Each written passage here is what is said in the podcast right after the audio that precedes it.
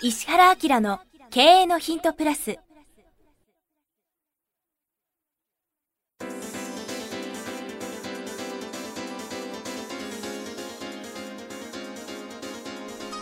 ポッドキャスト石原明の経営のヒントプラスは勝てるビジネスモデルや売れる仕組みの作り方。経営者や起業家が持っておくべき能力とその磨き方。リーダーの育成や強い組織の作り方などについて経営コンサルタントの石原明がリスナーの皆様からのご質問に直接お答えする形でお伝えしていく番組です。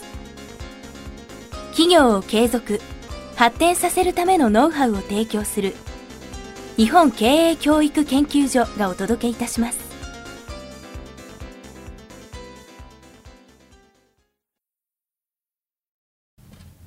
こんにちは、プロインタビュアーの早川洋平です。石原明の経営のヒントプラス。今日は第298回をお届けします。石原先生よろしくお願いします。はい。298。はい。のはずです。すごいな長くやってるね。はい。まあ、第1回と第2回ぐらいの内容しか正直すみません、覚えてないんですけど。そう、はい。僕、僕そこも覚えてないけど。あのなんかさ、はい。目の前をたくさんの仕事が多重で通り過ぎていくっていうか、はいでしょ？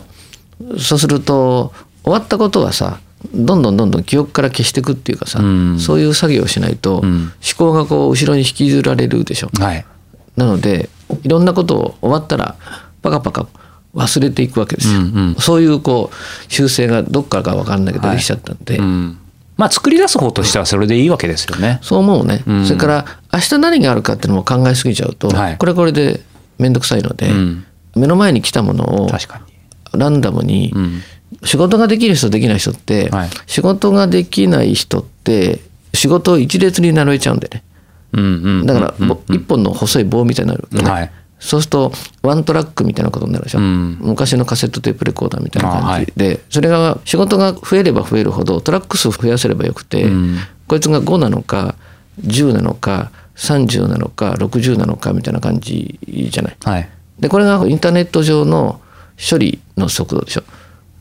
システムのはいはい。01でいくんでしょ、うん。だからそれって人間の脳みそをさもともと研究して作ってるからパソコン並みに頭って使えるっていうか脳がそういうふうに動くのでパソコンが追いついてきてるわけだから、うん。あれに負けちゃいかんよねだって思ったりするね。なるほどね、そうか。まあそんな中で今日迎える298回ですが、今日はですね技術職システム開発販売フリーランスの30代の方から頂いています、石原先生早川さんはじめまして。いつも楽しく拝聴しております。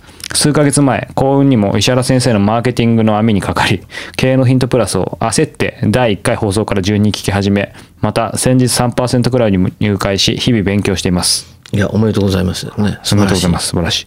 私はシステムエンジニアとして約15年の経験があり、フリーランスとなって今年で5年目となります。実は先日までタイに2年間ほど滞在し、フリーランスの SE として日本企業の受注開発を行っていました。へえ面白いね。面白いですね。私のいた町はバンコクほど都会ではないのですが、物価が安いということもあり、世界中の SE やデザイナーが集まってきているかなり刺激的な場所です。これどこなのか気になりますね。タイ人のエンジニアも多いのですが、SE としてのスキルやビジネスのスキルなど、私が言うのもおこがましいのですが、まだ未熟な感じがしています。そこでモチベーションの高い対人 SE 向けにシステムエンジニアリングやビジネスのスキル向上を支援するサービスを立ち上げようと考えています。コンテンツの提供や勉強会の開催などを考えておりました。おり、また、支援という観点で日本語留学の支援サービスや日系企業とのマッチングなども視野に入れ、現在日本で準備を進めています。年内にはタイに戻り、テストマーケティングから行い、いけると確信してから法人を立ち上げる予定なのですが、以前、石原先生がどこかで、召集感がそもそも違うから、外人がいきなり来て物を売り込んでも難しいとおっしゃっていて、なるほどと思うとともに、自分のビジネスにも不安が出てきています。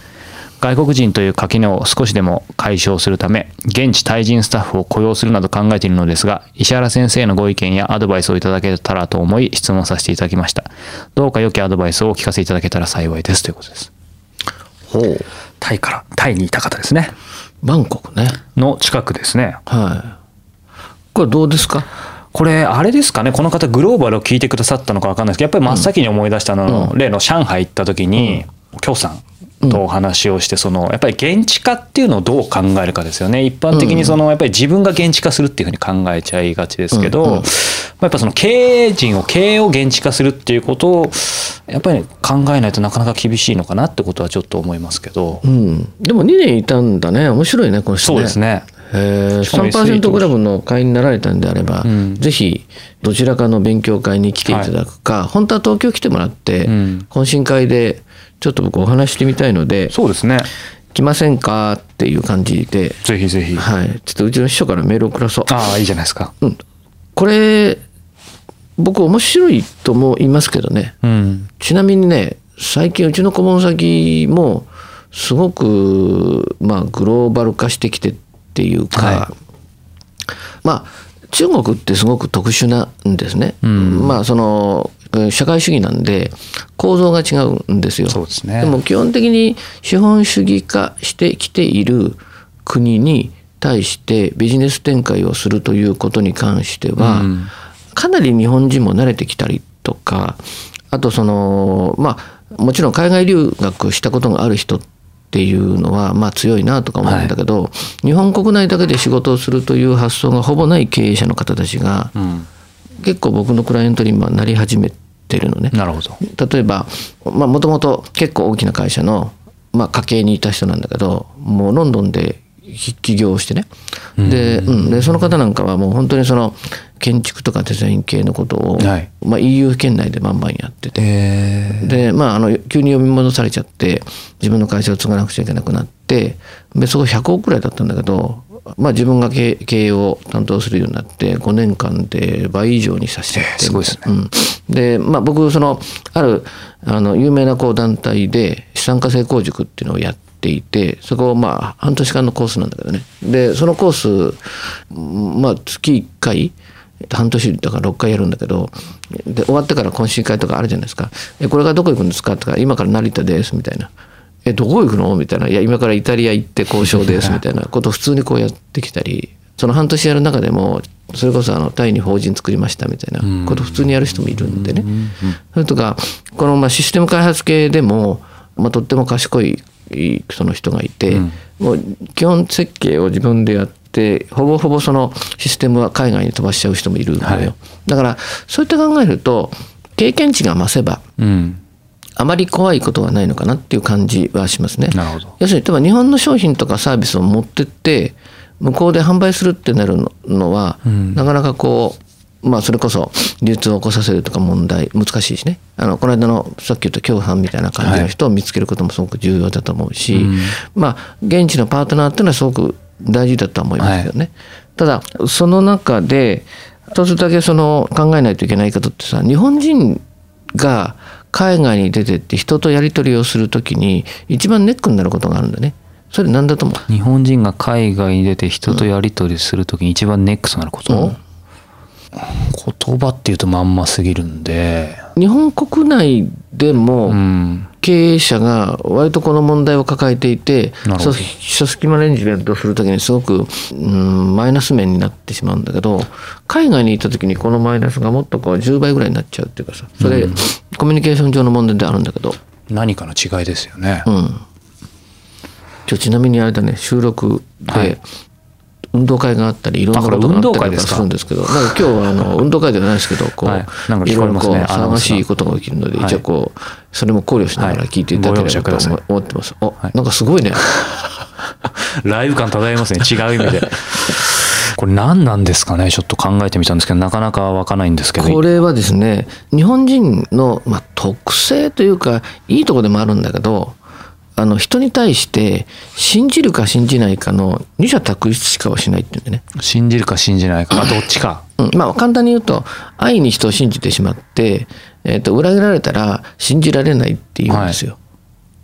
そうですね。うん。うん。うん、だから例えば部下に対しても信じるか信じないかなの。ね、でも海外に行ったら、はい。特にすごく重要なんだけど、うん。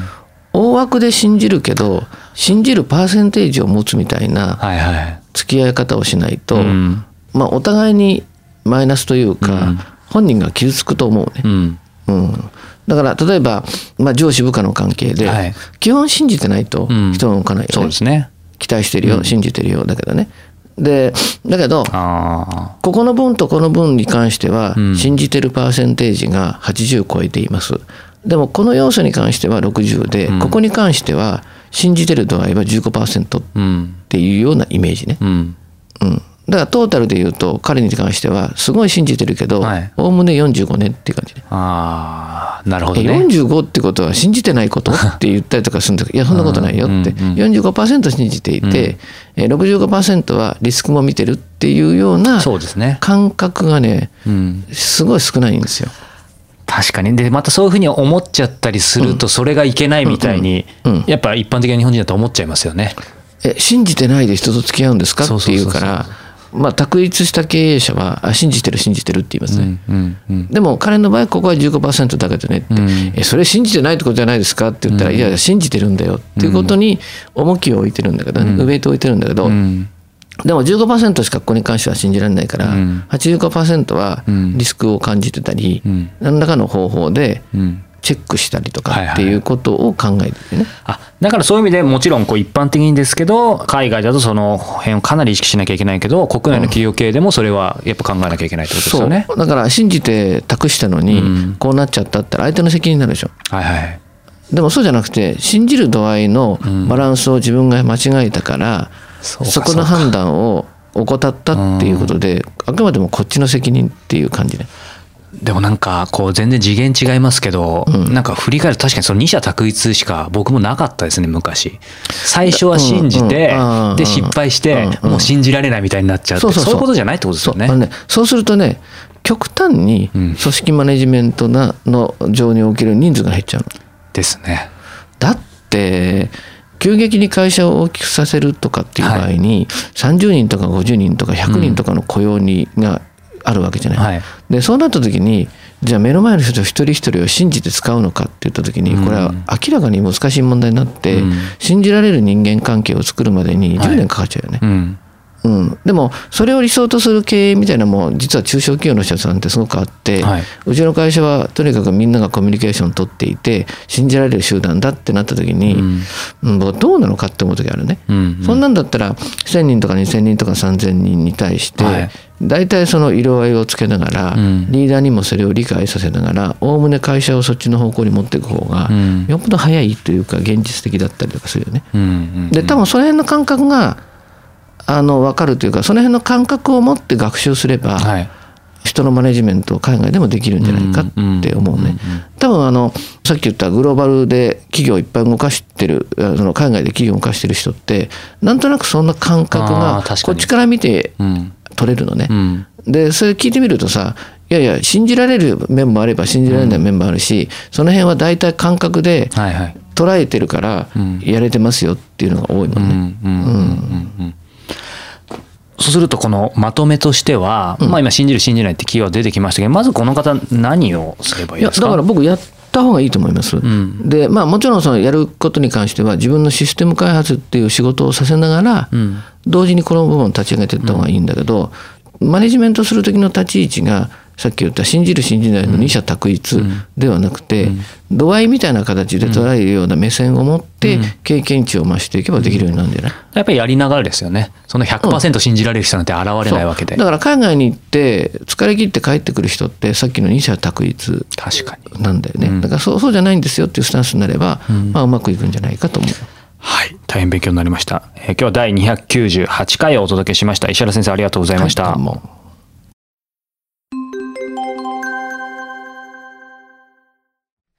いつも経営のヒントプラスをお聞きいただいてありがとうございます。今日はですね、お知らせがあります。石原明の経営のヒントプラスの、これは何と言ったらいいんですかね、兄弟バージョン、プレミアムバージョン、むしろ。はい石原明経営のヒントプレミアムのご紹介です。すでにご存知の方も多いと思いますが、改めて石原さんにこの石原明経営のヒントプレミアムについていろいろちょっとお話を簡単に伺いたいと思うんですけど、そもそもこの、まあ、コンセプトとか、これほら経営のヒントの方が Q&A なんですよねだからまあいろんな形で質問していただいたことでこれは面白いなっていうことで、まあ聞いてくれてる方全体にもね価値があるなとか、あるいはコンテンツとして発信しておくことで時間を過ぎてもね、まあ、3年後でも5年後でも10年後でも価値があるみたいな感じで答えたいなってことをピックアップして答えてるんだけどただ僕が言いたいことっていうのをねしかもリスナーの方たちにとって実はこういうことを本当に知っておったら価値がありますよみたいなことを逆に喋る機会がないなと質問だから。Q&A じゃ限界ありますよね。そうそうそうそう。で、まあそれをその早川君とも相談しながら、じゃあちょっとその、まあアップグレード版として、うん、しかも言いたい内容をもうしっかり伝わるぐらいっていうことで、まあメインコンテンツが40分だもんね。うん、で、まあそういう意味では、これを喋りたいですみたいなことを配信し始めて、うん、もうこれが何回ぐらいだっけ？もう30回以上やってますね。ですよね。それからコンサルタントとして最近非常に面白いなと思ってる、僕のコンサルタントの目で見た企業とか、あるいはその個人でも面白い取り組みとかこれってマーケットに訴求するよねみたいな、ね、ことを話すのが注目の企業と。ビジネスモデルですね、うん、あと、やっぱり本はすごくいいものがあるじゃないですか。うん、なんでおすすめ本っていうのを、僕なりにこの本はなんでおすすめなの？みたいな。過去にあの絶版になってしまった本を紹介して、絶版マーケットですっげえ金額になっちゃったと思いましたけど、ね、はい。そんなのも含めて、最近ってね、実は本ってみんなネットで買っちゃうんですよ。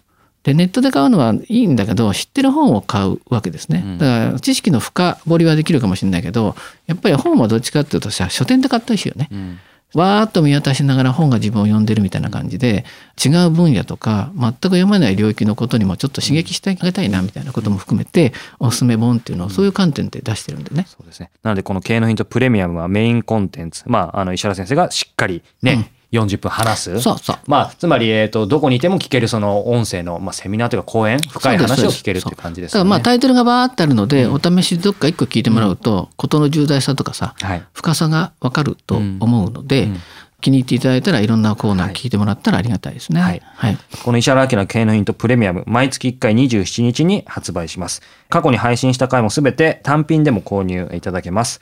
で、これから配信する分についてはですね、定期購読とかその年間定期購読っていうのもあるので、うん、その方があの倍速音声もついたり、あとね、いちいち毎回買わなくてもいいので、そうですね。はい。特に12ヶ月の年間定期購読は、あの、先生の勉強会？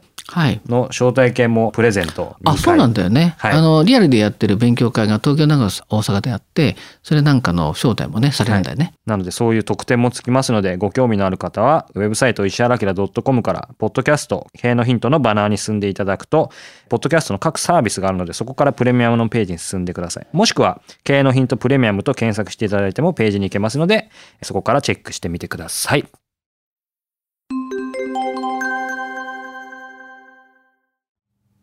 番組よりお知らせがございます。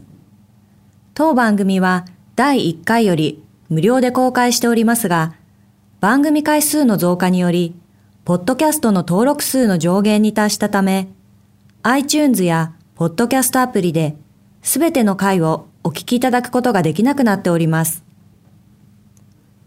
ウェブサイトでは、第1回からすべての回をお聞きいただけますので、ウェブサイト、石原明 .com のポッドキャストのバナーからアクセスしていただき、経営のヒントプラスをお楽しみください。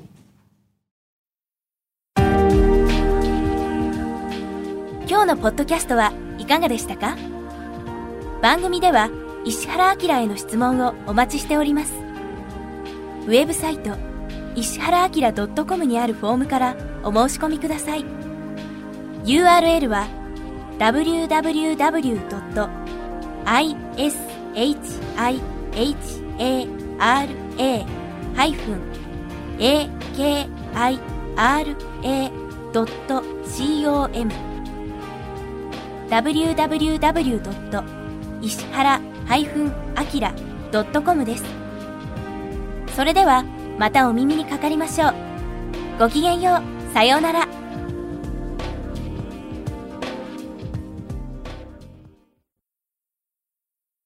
この番組は、提供、日本経営教育研究所、プロデュース、キクタス、早川洋平、制作協力、若菜はじめ、ナレーション、岩山千尋によりお送りいたしました。